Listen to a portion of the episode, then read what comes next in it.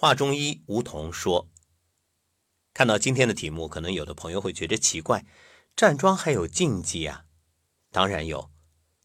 虽然说站桩很好，但是要分时候，要分情况，有些情况下就不适宜站桩，否则呢，可能适得其反。首先就是如果有严重的精神方面的疾病，这是不适合站桩的。”因为容易出现幻觉，还有呢，像喝醉酒之后，以及特别兴奋、特别悲伤，或者心里有很重的情绪，都不适合。那这些情况下怎么办呢？你可以静坐，或者选择一些轻音乐听一听，放松一下，或者和朋友小聚，转移注意力。要知道，法无定法。站桩再好，但不是所有情况都适合，而且也不是只有站桩才能养生。因此，在这里给大家一个特别提醒。那还有啊，就是一些不好的天气的时候不适合，比如电闪雷鸣、大雨倾盆这些情况下，不建议站桩。当然，如果你已经是练了几十年。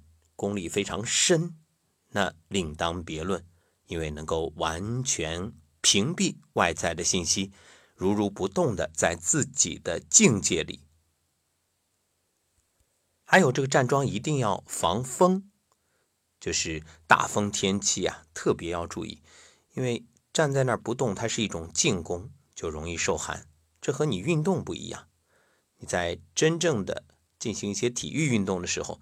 你的身体整个气血，它的循行加快，而站桩呢是相对比较舒缓平和，所以就缺乏这种抵御外界寒冷的能力。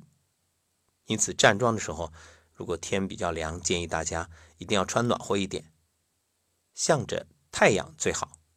那说到这儿，有的朋友会问：没有太阳是不是也不适合站桩？不是的。想想看，虽然没有太阳，阴云密布，那不代表太阳不出现啊，只是云太厚把它挡住了。那这时候你就可以借助观想，可以观想头顶百会打开，然后有一道金色的光注入百会穴，用你的意念把它引过来，这个非常重要。观想自己沐浴在金色的阳光里，全身暖洋洋的，有无尽的能量滋养。你看，现在手机已经有无线充电的方式了。那同样，当我们脚踩大地，头顶蓝天，在这天地日月之间，就相当于你在大自然的磁场里进行无线充电。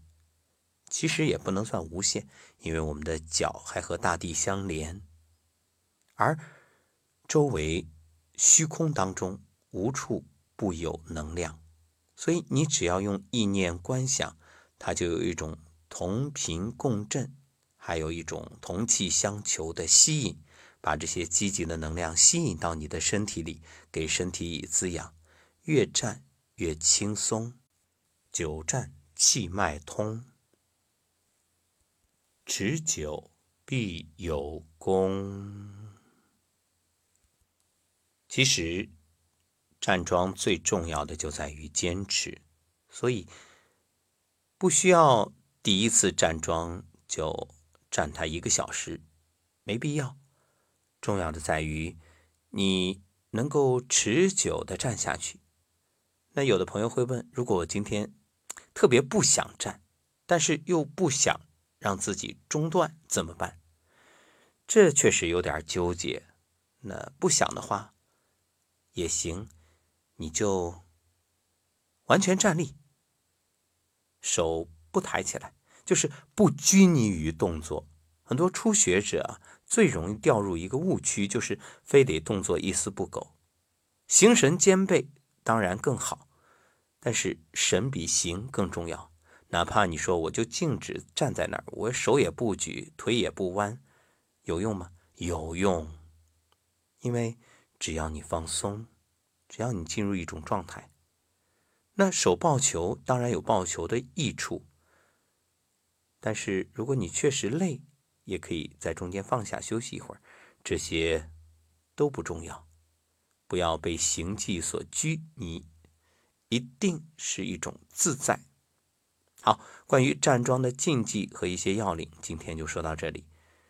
如有不全、不到、不当，也敬请大家补充指正。让我们一起通过站桩，身心更自在。